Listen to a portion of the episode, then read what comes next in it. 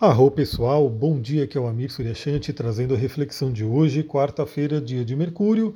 Hoje continuamos com a lua crescente em Libra, praticamente o dia inteiro, e à noite ela vai mudar para o signo de Escorpião. Bom, primeiramente eu quero falar que eu fiz uma live ontem para a gente poder dar aquela geral, dar aquela olhada no mês de junho, que já está para chegar. Então, se você viu lá no Instagram, se você estava lá ao vivo, gratidão, ajudou aí a criar a live. Se você não viu ao vivo, ela está lá no IGTV, você pode ver.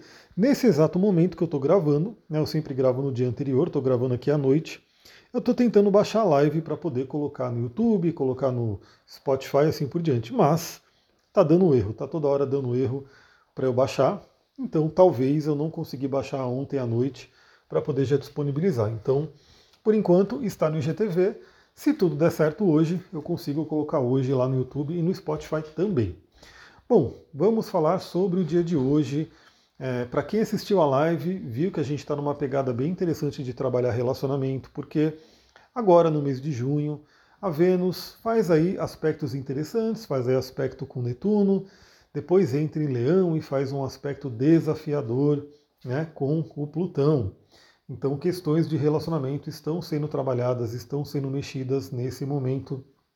E nesse momento, especificamente, está uma janela bem interessante para harmonização, para equilíbrio, para que a gente possa colocar as coisas né, nos seus devidos lugares e não ter tanto desafio aí quando a Lua, com a Lua não, né, a Vênus, entrar em Leão e fazer oposição a Plutão, que tende a trazer uma certa intensidade. Então, trabalhe as questões que você tem aí.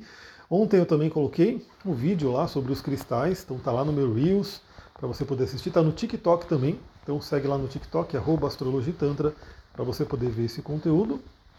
E se tudo deu certo, eu coloquei do Ilang Lang também, né, do óleo essencial, para você poder trabalhar. Fica a dica lá para você poder ter mais informações. Bom, o dia de hoje continua com uma pegada forte de relacionamento, porque, novamente, como amanhecemos né, com a Lua crescente ainda no signo de Libra, e por volta do meio-dia a Lua faz uma quadratura com Vênus. Então, justamente Vênus, o planeta do amor, o planeta do relacionamento, o planeta que vai fazer aspecto com Netuno e depois vai mudar para Leão e depois vai fazer aspecto aí com Plutão e que ficará retrógrado em Leão. Então teremos Vênus retrógrado daqui a algum tempinho a Lua faz quadratura com a sua Vênus. Então é aquele momento que talvez venha realmente né, é, alguma questão de relacionamento, algum conflito, alguma questão interna nossa, né, alguma, sei lá, algum mood mais é, para baixo, insatisfação. Tudo isso pode vir aí nessa quadratura de Lua em Libra e Vênus em Câncer. Vale dizer que, como a Vênus está em Câncer, Vênus em Câncer né, vai remeter bastante às questões de família e questões do passado. E a gente sabe pela terapia, né? Eu também sou terapeuta, tá? Então, às vezes a pessoa me, me coloca só como astrologia, né? Como astrólogo. A astrologia é em si uma terapia também. Né? Você pode fazer uma astroterapia. É, e aí, claro, né, não é uma única vez. Né? Qual é a diferença de uma visão terapêutica para uma visão né, da astrologia que as pessoas conhecem. Para astrologia, no geral, a pessoa fala, ah, preciso fazer meu mapa astral. Então eu vou uma vez no astrólogo e vou fazer meu mapa astral e acabou. Né? Algumas pessoas já têm aquele conceito de todo ano fazer por conta da revolução solar e para ir atualizando os trânsitos. Mas a gente pode fazer todo um processo terapêutico também, uma busca pelo autoconhecimento com o mapa astral de fundo, né, com base no mapa astral e outros conhecimentos que eu também trago. Então, eu vejo muito isso, né, pessoas com desafios em relacionamento e que acabam vindo aí da infância, acabam vindo aí do modelo de relacionamento que aquela pessoa teve, né, através do pai, da mãe e assim por diante, né? Então, essa quadratura com Vênus em Câncer pode remeter a essas questões do passado. E aí, a gente fica com a Lua meio que sem fazer aspecto com ninguém, né, chamada aí de Lua fora de curso, né, depois que ela fez aspecto com Vênus, porque aí, depois dela fazer aspecto com Vênus por volta do meio-dia, só lá para as 8 e meia da noite, às 20h30, ela entra no signo de escorpião. Então hoje é aquele limiar. Hoje, para mim, né, então veja como é interessante você conhecer o seu mapa, e por isso que numa terapia astrológica, né, numa astroterapia, qual é a ideia? Você vai se apropriando cada vez mais do seu mapa. Você vai conhecendo o seu mapa a ponto de você poder aproveitar as reflexões que eu trago aqui de forma mais potencializada, porque é justamente isso, você vai sabendo aí, vai conhecendo cada cantinho do seu mapa, cada detalhe do seu mapa que vai vindo à tona, para você saber né, o que, que é ativado aí de acordo com cada movimento planetário. Então eu, como, como conheço o meu mapa, eu sei que essa transição de Libra para Escorpião, para mim, é bem intenso, porque justamente porque a Lua, quando ela está finalizando a passagem por Libra, ela já cruza a cúspide da minha casa 8, que é uma casa de crises, é uma casa profunda, né? E aí ela entra em escorpião, que está na minha casa 8, e quem está lá na porta da minha casa 8, esperando aí qualquer planeta que cruza ali? O próprio Plutão, né, o dono da casa 8. Então a Lua, para mim, né, no meu mapa especificamente, e no mapa das pessoas que têm a mesma idade que eu, né, então a Lua vai fazer conjunção com o Plutão hoje, né, porque se você tem a mesma idade que eu, significa que você tem o Plutão no mesmo grau que eu tenho, que é bem no início do escorpião, no grau 2 de escorpião. Então o que, a gente tem para hoje? Né? A Lua mudando para escorpião muda realmente aí o nosso humor. É, a gente fala do nosso mood, né? aquele como que a gente está se sentindo, né? A, o peso astral né? vem por conta da Lua em escorpião. A Lua em escorpião, dentro da dignidade planetária, é uma Lua em queda, né? justamente porque traz emoções muito intensas, muito profundas. Então isso pode vir à tona. É, é, algo bem interessante porque né, eu sempre falo, sempre falo, e vou sempre falar porque sempre tem gente nova chegando. Sejam todos bem-vindos, quem está chegando aqui agora, né, de repente conheceu o canal no YouTube pelo algoritmo, de repente foi apresentado lá pelo próprio Spotify no, no, no, no podcast, né, o encontrou numa busca. Ou melhor ainda, né, alguém que ama você compartilhou com você né, esse podcast para que você possa conhecer. Então sempre tem gente nova chegando, vale a pena trazer alguns conceitos, né, que é essa transição de escorpião para Sagitário. E por que, que eu estou trazendo isso? Porque teremos justamente a lua cheia em Sagitário. Eu falei um pouquinho sobre ela no, né, na, no astral do de junho, né? Para a gente já poder saber que logo no início de junho teremos aí a lua cheia em Sagitário. Uma lua cheia bem interessante, né? Pegando aí justamente o signo do otimismo, o signo da expansão, né? o signo das nossas crenças. Só que para chegar em Sagitário, a gente passa por Escorpião. Aliás, pessoal, essa vamos ter mais um ritual de ayahuasca aqui né, no espaço, no mês de junho, acho que mais lá para o final do mês. Depois eu vou pegar direitinho as informações e, e passo aqui para quem tiver interesse. E a ayahuasca ela tem, né, um pouco desse conceito de, primeiro, né, para quem não sabe, é um alterador de consciência, é um enteógeno, e quem já consagrou sabe muito bem. É, no geral, a gente passa pela chamada peia, né, que é um processo ali de purgação, de purificação. A gente entra em contato com sombras, né, tem gente que passa né, por momentos muito profundos. Eu mesmo já passei em rituais de ayahuasca por momentos de morte mesmo, né? Eu falei, pronto, morri, vou morrer, mas era só né, um, uma questão ali do próprio do processo que eu estava passando. E depois a gente tem aquela expansão de consciência, a gente tem aquele aspecto maravilhoso né, do, do contato com o amor incondicional, da espiritualidade. Então é muito interessante notar, né?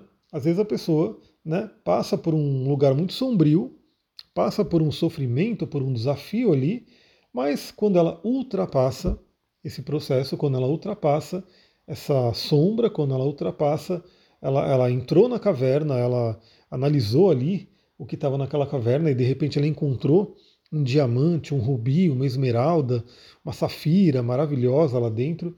Ela sai daquela caverna, é, primeiro, né, se sentindo mais forte por ter conseguido entrar e sair, né, e enfrentado alguns medos, algumas escuridões ali, e ela sai com uma riqueza, uma sabedoria muito grande. Né? Então, essa transição de escorpião para Sagitário ela traz realmente, realmente esse simbolismo, onde no signo de escorpião a gente mergulha nas profundezas, a gente trabalha um processo de renascimento, de morte e renascimento, para que a gente saia mais forte, mais sábio e atinja ali o signo de Sagitário nessa energia.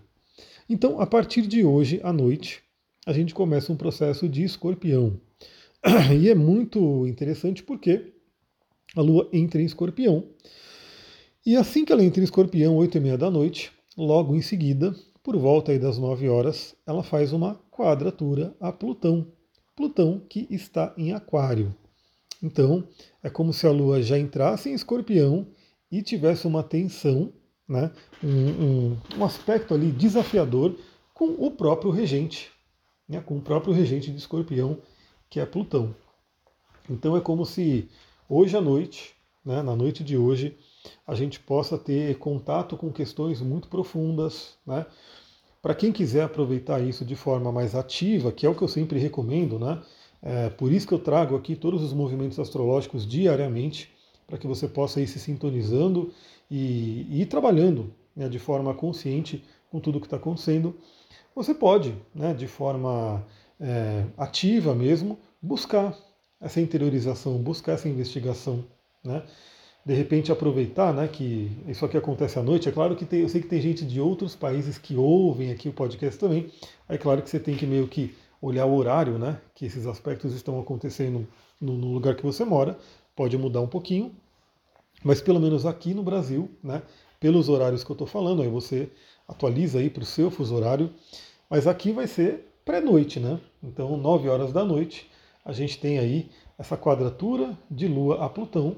E se a gente pegar uma órbita de duas horas, significa que até aí umas 11 horas da noite a Lua vai estar nessa quadratura forte e vai seguir em Escorpião, né, a madrugada inteira.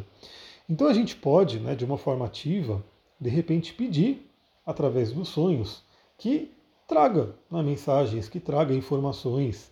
Né? Sabe que os sonhos eles são, né? Eu falei da ayahuasca, que é um estado alterado de consciência, e os sonhos também são, né? Isso que eu falo que é importante. Às vezes a pessoa não valoriza essa, essa oportunidade que a gente tem toda noite, toda noite que a gente dorme, a gente tem uma oportunidade de entrar num estado alterado de consciência e de receber insights e informações. Como diz ali o Siddhartha Ribeiro, é, que tem um livro, O Oráculo da Noite, que é um livro maravilhoso que eu indico para todo mundo, é que tem interesse nessa área de sonhos, espiritualidade e neurociência, né, porque ele também trabalha com a parte científica. A gente tem o Oráculo da Noite aí disponível.